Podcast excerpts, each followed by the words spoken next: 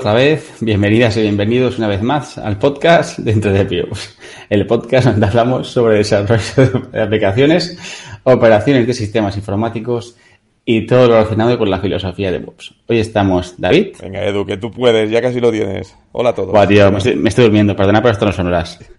Ignasi. Yo soy Batman. No, es Ignasi, pero tiene voz ronca y dice que es Batman. Lleva así todo el día. Y el que os habla, David. Bueno, hoy vamos Espera, a hacer una espera, ¿cómo pequeña que os píldora. habla David? ¿David soy yo? Ay, uy, ¿verdad? Hostia, qué fuerte. No, perdona, soy Edu, soy Edu. Tengo- es que tengo personalidad múltiple. Tengo problemas de personalidad. Es que, es que esto de tener que un escrito no funciona para nada. bueno, hoy vamos a hacer una pequeña pildorita. Eh, eh, esto no es serio, venga, va. Y vamos a hablar una, bueno, un compañero de trabajo, gracias Jorge, eh, me pasó una charla del CTO Summit de este año, que se cele- celebró en, en junio, creo que en junio, julio, no, recuerdo exactamente la fecha. Y la charla es de Carlos Buenos Vinos y se llama Deliberitis Aguda. Eh, para quien no conozca a Carlos Buenos Vinos, pues es actualmente el cofundador de Seat Code y anteriormente ha sido CTO de, eh, de Atrápalo y Biofemininary en Xing, quiero recordar.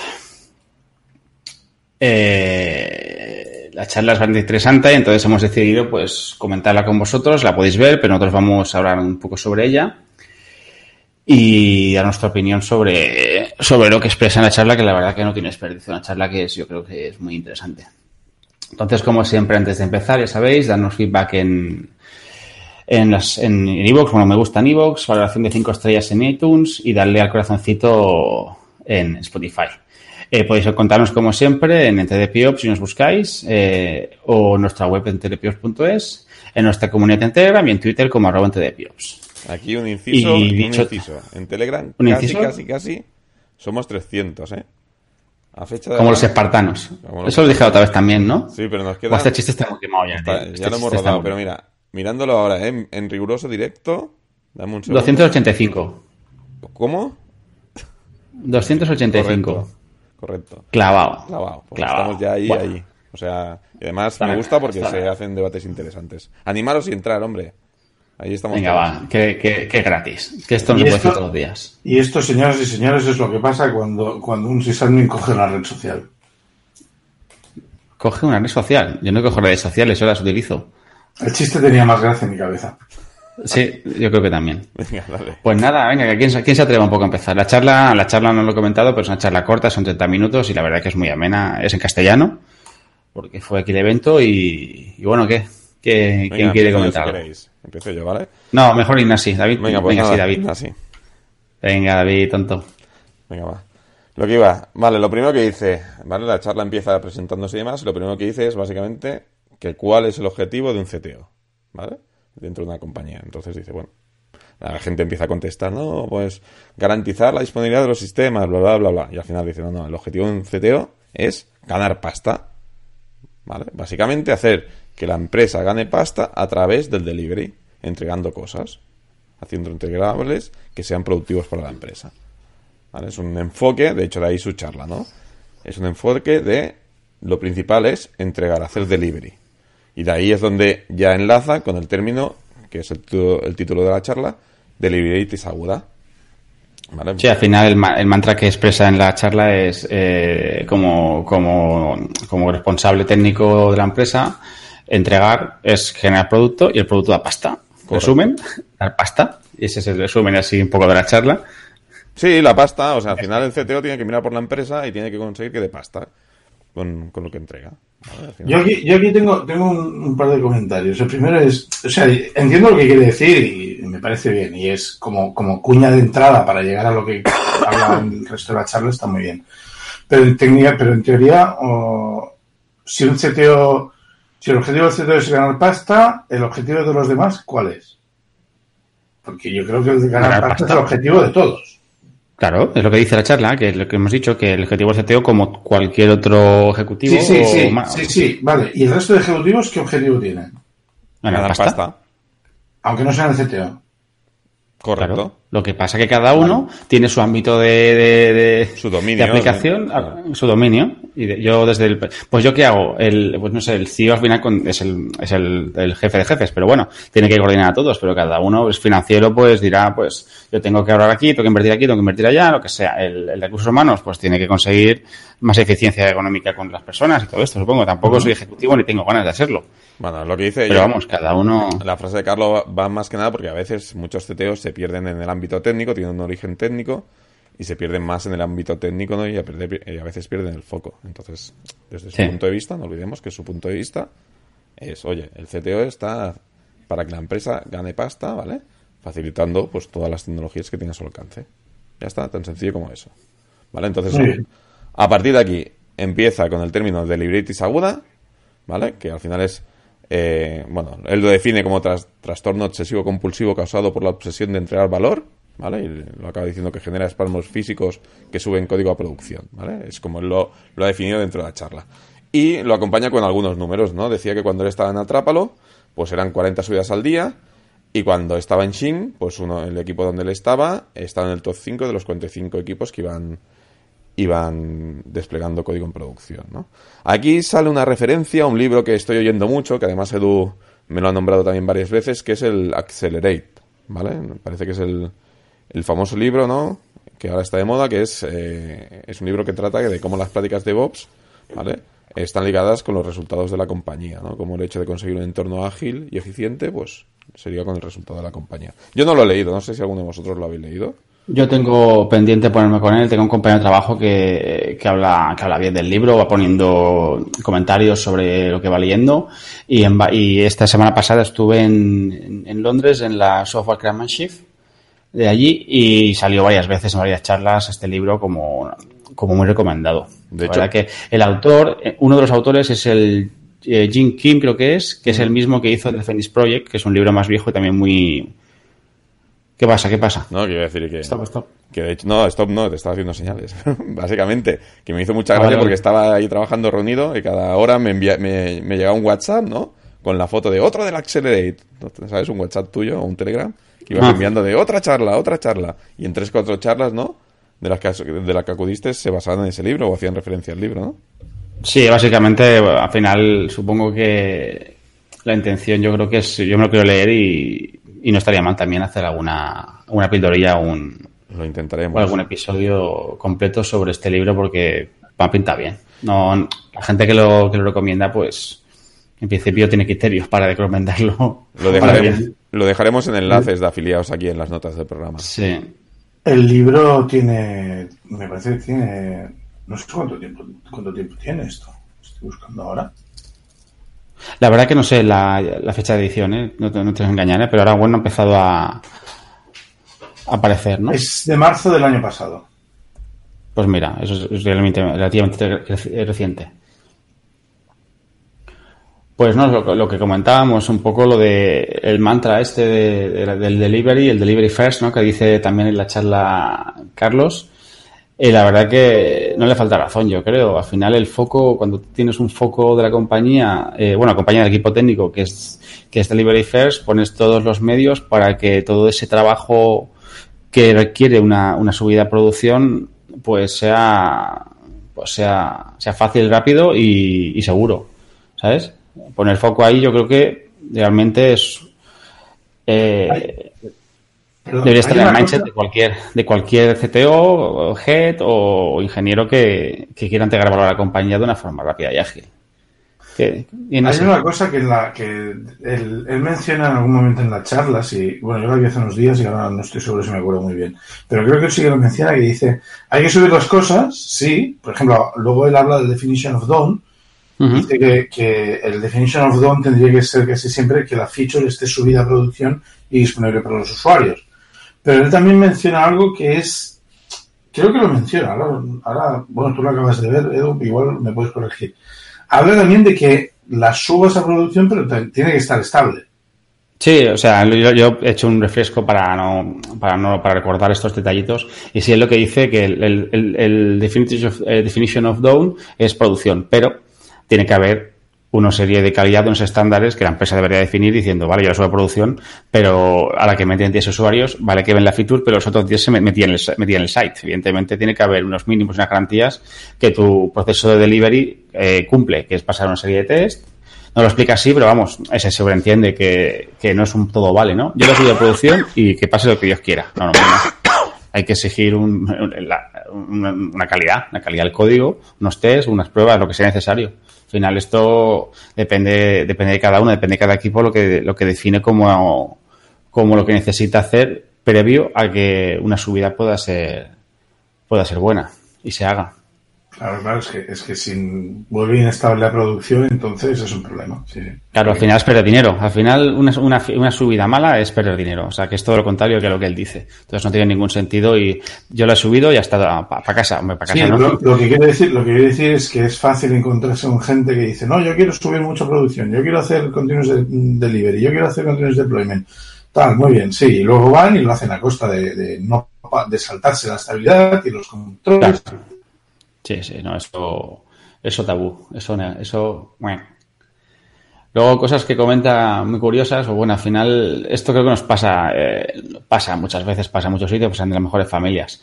Es eh, cómo trabajas, ¿no? Mucha gente tiende a, a overcomplicarse en hacer overengineering en cómo trabaja, ¿no? Totalmente. Comenta, por ejemplo, algo que hemos hecho aquí en el pasado, hablar de flujos de Git, y comenta Gitflow, que es un flujo hiper complejo, y que para equipos pequeños no tiene sentido. Entonces, eh, defiende el Tram-Based Development, ¿no? Que es, tú tiras contra master y para evitar que suba algo que no funciona, tiras de feature flags. O sea, tú tienes una feature desactivada hasta que eh, decides que está completa y lista para activarla en producción. Y es la forma de trabajar, evitar problemas de, de, de conflictos a la hora de mergear ramas y todo eso que claro, esto lo que él comenta, en el, la gente está acostumbrada a trabajar o ver cómo trabajan proyectos open source, pero claro, es gente distribuida por el mundo, muchas personas, y tiene más sentido el flujo de pull request, con review, todo esto. Pero en un momento que tú tienes eh, un equipo pequeño, con gente normalmente, que no tiene por qué, pero quizá, seguramente sea mejor, que esté localizada en el mismo sitio, pues es muy eficiente trabajar así. Y es una cosa que yo os comenté en aquel workshop que fui hace unos años, eh, de la, de la, craft, el, la craftsmanship de, de, Hungría, de Budapest, del Dick Farley, que comentaba que, que si quieres hacer continuous delivery, lo mejor es trabajar contra la rama master y no hacer ramas. Ahí, Ignasi. Ahí, Ignasi, ataca, ataca, Ignasi. Una, una cosa, porque has dicho una cosa que no recuerdo y, y ahora no estoy seguro. Cuando él habla de trabajar, de hacer trunk development, Uh -huh. Habla de no, de no, hacer code reviews porque son un equipo. No, no, no, no, no, no, no, no dice, no dice nada. Simplemente dice ah, vale, que vale. yo he comentado un flujo open source típico que es pull request review. Evidentemente, en el momento de hacer eso, pues el review lo harán de otra forma o hacen peer review directamente mirando el código sin hacer o hacen peer programming. Eso ya ahí no entra, ¿eh? Esto ya es valoración mía. En el momento dice nada, vale, simplemente dice que de hacer trans based development. Uh -huh. Sí, ciertamente no sé cómo qué, qué, herramientas hay o qué formas para hacerlo de una forma, la forma clásica actual, digamos, que es como GitHub, ¿no? Pull request y tienes el review. Es que no veo, no veo la diferencia. No, sé. no veo la diferencia. O sea, si Track Development, la gran diferencia es, es, es trabajar todos en master y, y tal, uh -huh. no veo por qué no pueden haber pull requests que se tengan que, que revisar. Se pueden revisar igual la única diferencia es contra qué mergeas, no o contra qué. Sí, sí, supongo. Bueno, la verdad que a nivel de tooling yo no tengo ni idea, ¿eh? Realmente. ¿cómo bueno, yo, yo, tampoco tengo ni idea. Es lo que argumentaba en el vídeo, si lo recuerdo correctamente, es que el hecho de hacer muchas branches al final conlleva a más colisión en el código. ¿Vale? Entonces, para sí, es, sí, sí, sí, sí, sí, por eso digo, yo, yo no, no, discuto el, no discuto el tema de, del Trunk Development versus estrategias como Gitflow o GitHub Flow y todas estas. Lo que, lo que no recuerdo, lo que no recuerdo es que él diga que no, que no hacen code review o que no hacen, llámale pull request o llámale como le diga GitLab o como queramos decirle. Mm, o sea, ni, dice, ni, miente ni desmiente, no, realmente no dice no, nada que no lo haga. No, no, eso vale, no lo comenta. Correcto. Lo único que comenta es, es las, toggle, las toggle features de, de, decir, esta funcionalidad yo la estoy implementando, como suba master, está el código, pero como no está acabada, pues yo tengo mi botoncito y desactivo esta funcionalidad hasta que decida que está, que está lista. ¿Vosotros habéis de trabajado hecho, con las toggle features alguna vez? Sí, nosotros, nosotros en el trabajo usamos el, el, los despliegues se realizan periódicamente ahora de momento periódicamente, y los desarrolladores, cada equipo, de hecho el project manager de cada equipo de desarrollo, cuando ya quiere hacer el launch de la feature, activa el, el toggle. El, nosotros le llamamos feature flags. Pero bueno, es, sí, feature flags, toggle feature, sí. Es un, panel, es un panel en el que se, están todas las, las, condiciones que han ido creando los desarrolladores en el código. Es un poco más que un if que corre por ahí y tal, y la activan. Hay algunas de estas, además usamos una librería para esto, una librería estándar, o sea, una librería eh, disponible, pública, se llama, es, es, de Ruby on Rails. Para Ruby on Rails se llama Flipper, no sé si tiene otras. Entonces tú vas activando las opciones que quieres. Y además, creo que con Flipper también se puede hacer, si no lo he visto en algún otro sitio, lo que puedes hacer es decir, activo esta feature, pero solo para un porcentaje de los usuarios. Y entonces puedes ir haciendo un poco de A-B testing y cosas así. Bueno, eso ya con lo que comenta después, también de un poco cómo escalar las, las features cuando las quieres poner en producción, ¿no? De eso de activarla por un porcentaje, ver si realmente funciona para ese porcentaje y luego la abres, haces que escale para todo, todo el, todos los usuarios del servicio. Entonces, hay un momento, la charla veréis que sale del plano técnico y entra en el plano user stories, POs, y, sí, ahí, ahí pillan un y cómo define estas historias, que aquí, aquí mete, aquí mete candela a los, a los peos, ¿no? Porque claro, muchas veces sí es lo que ocurre, ¿no? Esas, esas fricciones, esas peleas entre los eh, developers y el PO que piden el oro y el moro y al final lo que él comenta, ¿no? Eh, las, las típicas florituras, palabras textuales de él, ¿no? Que pide el PO, yo quiero esto, pero esto también estaría súper bien, no sé qué. Y claro, el developer tiene que ser maduro y responsable y decir, yo te lo puedo hacer, pero estás seguro porque seguramente esta tontería me va a costar el 80% del tiempo y no quizá no merezca la pena invertir ahí. Ahí es donde tienes que, pues esas, esas fricciones, ¿no? A veces que, que salen todos los equipos. Sí, sí, decid, decid. Peleaos para hablar. No, tira, Ignacio, tira. No, yo iba a decir esto, que, que me gusta mucho cómo plantea aquí la regla del 80-20 para hablar de, de, decir lo más gordo y lo más importante y lo más de esto me cuesta un 20% y la tontería que quiere, que han dicho que esto aquí hay que poner este texto así de esta manera o que aparezca de una manera mágica delante del usuario es, es más, más, mayor parte del tiempo. Es, sí, sí. es, es, habitual. También es cierto que, bueno, es que ahora igual salto un poco de tema, pero eh, también habla mucho de que es el desarrollador el que tiene que desplegar. Sí. Que debe sí, desplegar. Lo que, sí, sí. De hecho, habla de, bueno, de hecho, critica, Como lo que decía son- sí, no, digo, que critica los, los sistemas comple- complejos de despliegue o, o los sistemas de que al final hay como un workflow de despliegue que, que se focalizan en, en que el despliegue lo hacen ciertas personas. Él defiende mucho de que todo el mundo tiene que deployar y que incluso en sus, cuando, en sus empresas donde él ha estado trabajando, el developer que llega el primer día, el primer día ya lo hacen desplegar, ¿vale? Que al final todo el mundo tiene que desplegar en producción y hacerse responsable de lo que, de lo que está desplegando a producción, ¿vale? Al final, yo, yo will teach running, ¿no? Ese, ese es el mantra, un poco de, de- también del- de la filosofía de DevOps, ¿no? Si tú lo haces, tú lo mantienes, tú lo deployes, tú lo haces todo, ¿no? Todo el ciclo de vida de ese servicio, de esa aplicación, te corresponde como, como equipo. Bueno, también critica un poco el montaje que tienen algunas compañías de, de la complejidad, ¿no? Del, del, del ciclo de despliegue. De hecho, dice de, de que el one-click deploy, ¿no? O sea, tiene que ser simple, ¿vale? Y irrisorio, o sea, tiene que ser algo muy sencillo el despliegue, no tiene que... Sí, sí. eh, abrir un ticket en Jira, que te lo valide, no sé qué. Hay que huir de estas cosas, es su recomendación. Siguiendo un poco con el tema de PO y User Stories, también hay una cosa que me encanta porque esto también es buena, ¿no? La típica User Story que te pide esto y esto y esto y esto. Y le dice, por ejemplo, pone un ejemplo de hacer, un- mira, quiero que la aplicación, eh, que el usuario se pueda autenticar con su cuenta de Facebook, de Google o de lo que, de la cuenta social X.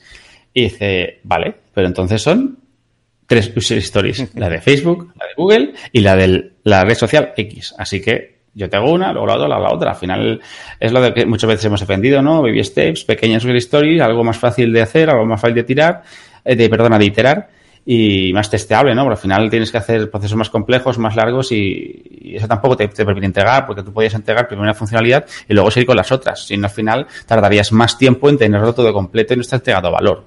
¿no? Y esa es una que a mí me ha encantado, la de esto y lo otro. Sí, Eso- eso lo explica muy bien eso. También es típico. Sí, la verdad que son casos que creo que hemos vivido todos y que son y que, que te identificas al final. Y realmente es, es, es, es así. O sea, es así, es complicado, te digo, las típicas fricciones. Luego también eh, entra en la fase del hype, ¿no? Un poco, ah, claro, ¿qué, qué ocurre? A todos los ingenieros nos gusta fliparnos, en mayor o menor medida, Kubernetes, microservicios, ¿no? Y todas estas cosas que tanto molan, pero no siempre necesitas eso, porque es lo que él dice, ¿no? Depende de la, tú como CTO, depende de la fase de madurez que esté tu empresa, tienes que decidir qué es lo que más te conviene. Tú no vas a montar una startup y el día 2 ya tienes microservicios y Kubernetes montado, porque a lo mejor has invertido mogollón de tiempo en esto y no has entregado nada de valor al nivel de aplicación. Entonces, es mucho más fácil montar un, un servicio tan sencillo en un cloud cualquiera, incluso en CPD, si, es un servicio pequeño, con dos máquinas virtuales, 3, 4, 10. Eso ya es un tema económico de despegue que tú tienes que elegir. Pero en un monolito que es más sencillo. Al final, tener un equipo de cinco personas para tener 30 microservicios tampoco escala. Y David. Aquí él, ¿no? Comenta la anécdota de que él se dedica a hacer consultorías a compañías, ¿no? Y que cuando ya está allí dice, oye, mira, eh, esto hay que montarlo en modo monolito y tal. Dicen, joder, Todo el mundo damos la cabeza. ¡Insensado! qué timo, ¿no? Este tío con, con- con- con el hype que trae y tal, y viene aquí a decirme que tengo que montar monolitos. Y eso, ¿sabes? No está en la cresta la ola. Eso no es cool. Pero bueno, al final dices que es eso, ¿no? Que al final, o sea, céntrate, por ejemplo, en validar tu modelo de negocio. Si estás en, una fase muy verde de, de maduración de la compañía, céntrate en validar el modelo de negocio, en encontrar tu nicho de mercado, ¿vale? Y deja para, para lo último, por así decirlo, la tecnología. O sea, tienes que entregar rápido, delivery first, ¿no? Entonces, si lo primero que tienes que hacer es sacar, eh, pues eso, monolitos, sacas en monolitos, ¿no? Va repitiendo también un mantra, que ¿cómo es esto? Eh, don't worry, be crappy, me parece que, que va diciendo también durante, durante la, Sí, sí, hace ese comentario. recuerdo, ¿vale? sí. Lo dice varias veces. O sea, al final tú saca, saca, saca, entrega cuanto antes, entrega valor a la compañía y luego ya lo pondrás bonito, ¿vale?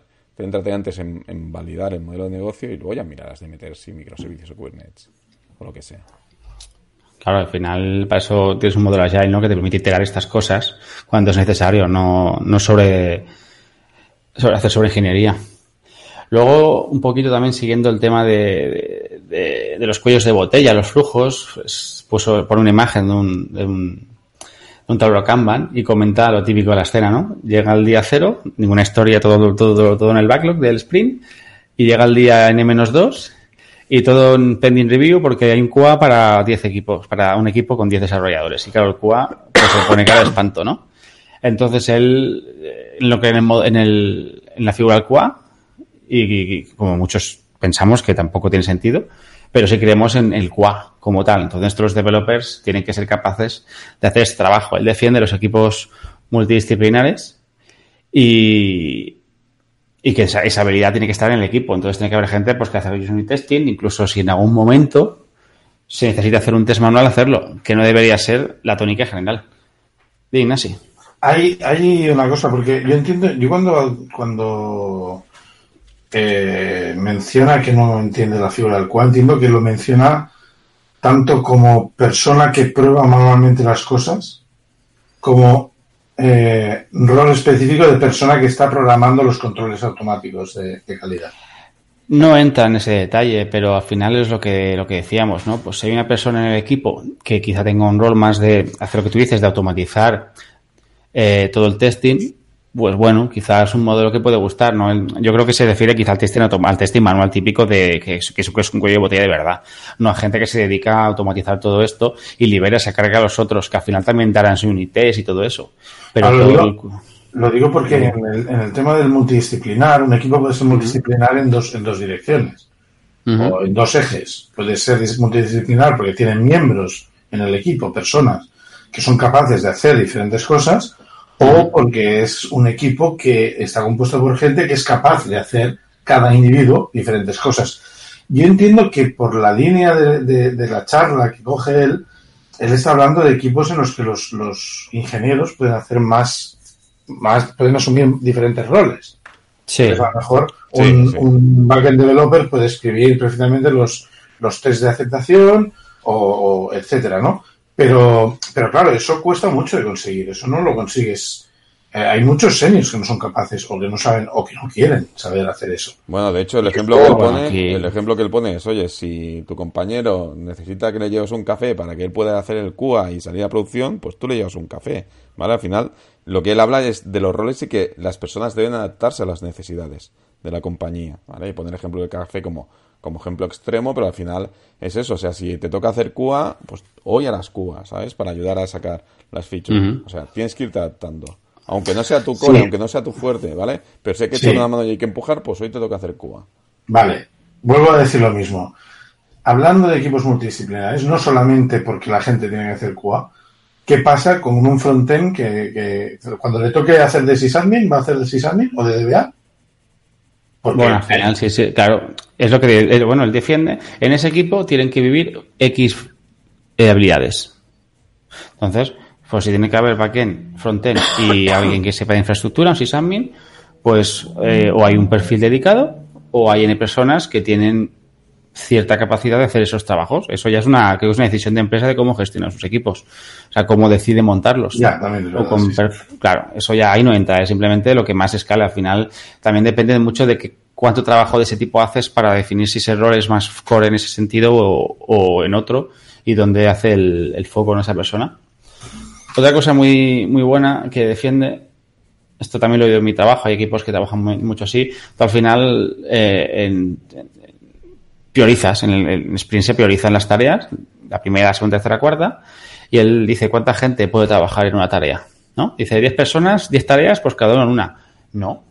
Al final el foco es la prioridad y la prioridad es la primera tarea. Si tres personas pueden estar ahí y tiene sentido, estarán tres. Si pueden estar diez, estarán diez y han, eh, en vez de empezar en paralelo, pues en serie. La primera se cierra, la segunda se cierra, la tercera se cierra y el foco es ese.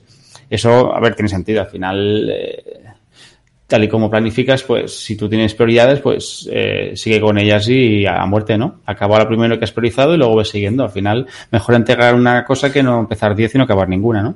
Eso está, eso está claro. No sé si queréis comentar alguna cosilla que recordéis sobre este tema. No, bueno, yo lo que quería comentar, uno de los puntos, quizás dar un paso atrás, pero me parece que en la charla también lo, hay momentos que va un poco tirando adelante, detrás y mezclando puntos. Uno de los puntos que yo discrepo más, ¿vale? Es lo que dice de que, de que él no está de acuerdo en que existan departamentos de arquitectura, ¿vale?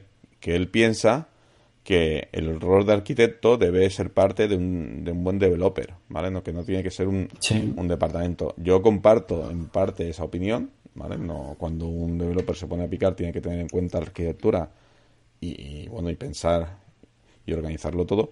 Pero a veces eh, creo que debemos definir unas reglas de juego, bien sea entre todos los developers, definir una arquitectura o, o acordar unos unas reglas de juego de la arquitectura que vamos a utilizar, ¿vale? Una base de la arquitectura a utilizar y tenerla presente en todas las fases de desarrollo, o bien cuando ya es una empresa muy grande, cuando son empresas gigantes sí que debe existir un rol, y eso lo dice él, ¿eh? si la empresa es muy grande sí que tiene que haber personas especializadas en definir la arquitectura, ¿vale?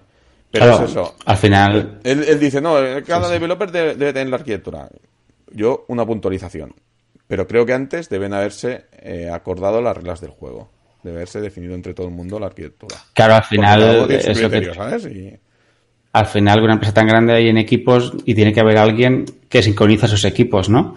Eh, en los niveles que hagan falta. Y uno puede ser la arquitectura. Hoy hemos decidido que este tipo de aplicación o este tipo de servicios se implementan así y debería ser, salvo pequeñas diferencias, pues debe ser la forma, no ser que haya unas, un motivo suficientemente fuerte para tomar una decisión que no tenga nada, que sea distinta, ¿no? Mm, y bueno, Eso, claro, creo que tiene sentido. Y en equipos mm. pequeños, mi comentario es, en equipos pequeños creo que se debe llegar entre todos a un consenso de arquitectura, a un acuerdo de arquitectura. Claro, es lo que comenta de la es la analogía que hace del equipo de fútbol sala. Al final, en fútbol sala todo el mundo defiende y ataca, ¿no? Pues al final todo el mundo tiene que ser capaz más o menos de asumir el rol que haga falta en ese momento para tomar las decisiones adecuadas, ¿no? Si tenemos que discutir sobre arquitectura, pues todos, pues los que siempre habrá gente más senior o menos en cada cosa, ¿no? Es la gracia del equipo, ¿no? Que se complemente donde uno llega hasta el otro. Y ahí es donde yo creo que, yo creo que es el escenario ideal. Al final, equipos que se complementan entre ellos, ¿no?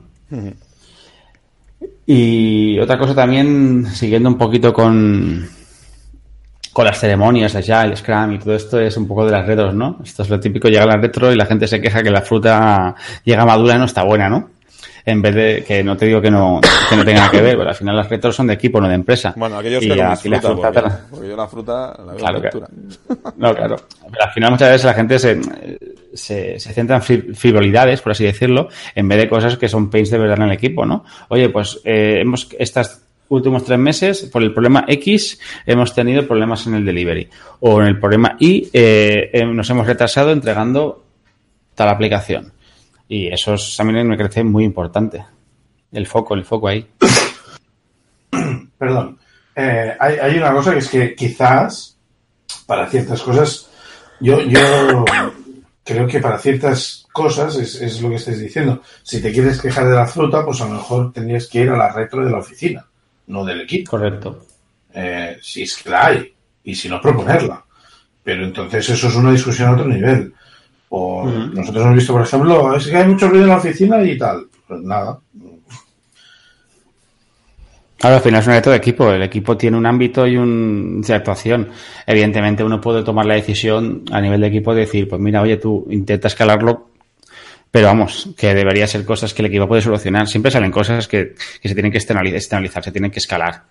Pero vamos, tienes que centrarte en lo que el equipo puede hacer, principalmente. Esto de, esto de las retros, para mí, y yo creo que podría haber puesto el mismo ejemplo que poner yo ahora, es como lo de los stand-ups, de llegar al stand-up y decir lo que hice ayer. ¿Sabes? ¿No os ha pasado nunca que hay alguien que Sí, esto lo, esto lo, comenta. Es ¿Ah, sí? una cosa que comenta la charla. Dice, a mí me da igual lo que hiciste ayer. A ver, ¿qué necesitas para entregar? ¿Qué problemas tienes? ¿No tienes ningún problema? Evidentemente, a lo mejor hay algo que hay que discutir y tienes que, que expresarlo. Oye, yo hice ayer esto, he tenido este problema, a lo mejor necesito a alguien que me eche un cable, ¿no? Yo estoy en la tarea 1, pero ya tú no. Pues, pues mira, necesito que alguien venga y me eche un cable. Al final es eso, es foco. Foco en entregar, pues hablemos de lo que eh, impacta en entregar, no, el, no es lo que hiciste ayer cuando te tomabas un café mirando las estrellas, ¿sabes? Y comiendo bueno, en todo caso la pasada, ¿no? claro, que luego ya lo sacarás en la retro. Y bueno, no sé si nos hemos enrollado mucho para hacer una, una píldora, pero creo que ese es un resumen. Realmente, pues, os digo, está muy bien la charla, es muy buen speaker, es, la charla es muy amena, la podéis poner a 1X, a 1.5 en YouTube y la veis en 20 minutos o menos, que es lo que he hecho yo para refrescar antes de empezar a grabar. A 1.5. A, a 2 ya aparecían los Alvin y las ardillas, así que he vuelto 1.5. Y bueno, y ahí hasta aquí hemos llegado. No tenemos para, para, para. Yo, yo, tengo una cosa. Uy, uy. Quiero, quiero, quiero hacer una sección sorpresa aquí en medio. Uy, Uy per perdona. Eh, sí, no, sí. eh, estaba, fuera, de guion, ¿eh? Esto está fuera de guion. Sí, sí, esto no está en el guion. Esto, esto, es, esto no está en el guion. Cuidado. ¿Qué diríais? Cómo, de, cómo, o sea, para vosotros, ¿cuál es el mejor libro, el mejor libro de tecnología que habéis leído? Lo digo porque como hemos hablado del Accelerate, quiero el mejor libro, el que más os ha inspirado, el que más, o sea, mejor os ha hecho sentir o lo que sea. JavaScript las, como era, las, las partes buenas, ¿no? Las, las historias no contadas, JavaScript. Las que es un libro de bolsillo, ¿no? Las historias no contadas. No, háblense. Hostia, no sé. Que hayáis leído, además. Hostia. Pero muy técnico, filosófico, como, no, o sea, no filosófico. No, no, filosófico. Hostia, no sé, a ver.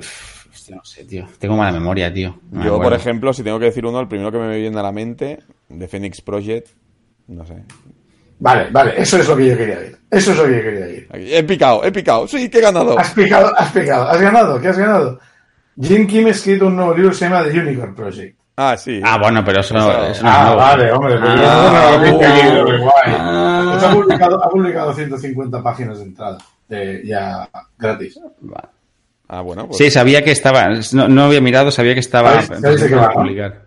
Sí, o sea, el de Phoenix Project creo recordar que era desde el punto de vista de... Del developer, ¿no? Del desarrollo, ¿no? No, no.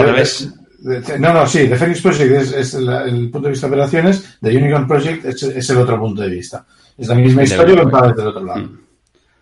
Mm. Sí, sí, la verdad que... Tiene Oye, yo pensaba que iba a pillar con una sorpresa chula, allá me callo.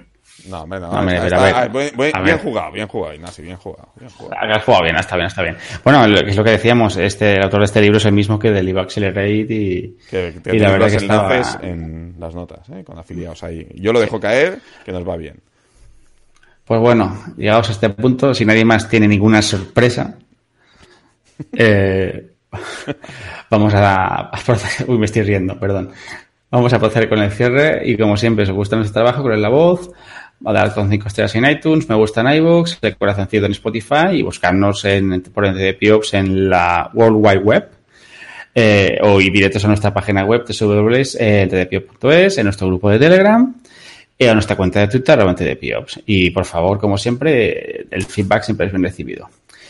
Acordaros que si os animáis a ayudarnos en este proyecto, tenemos nuestra cuenta de Patreon, patreon.com barra edio, o nuestra línea de afiliados de Amazon, eh, con lo que, que, cada vez que hagáis una compra habiendo usado este link, contribuís con una pequeña parte que no implica pagar más, el, coste del producto es el mismo, y nosotros nos llevamos una pequeña cantidad. Y llegados aquí, pues nos vamos a despedir. Eh, David. Venga, pues un placer y hasta la próxima. Ignasi. Encantado, hasta la siguiente, nos vemos. Y el que os habla, Edu, no David, como en la presentación. Hasta la próxima.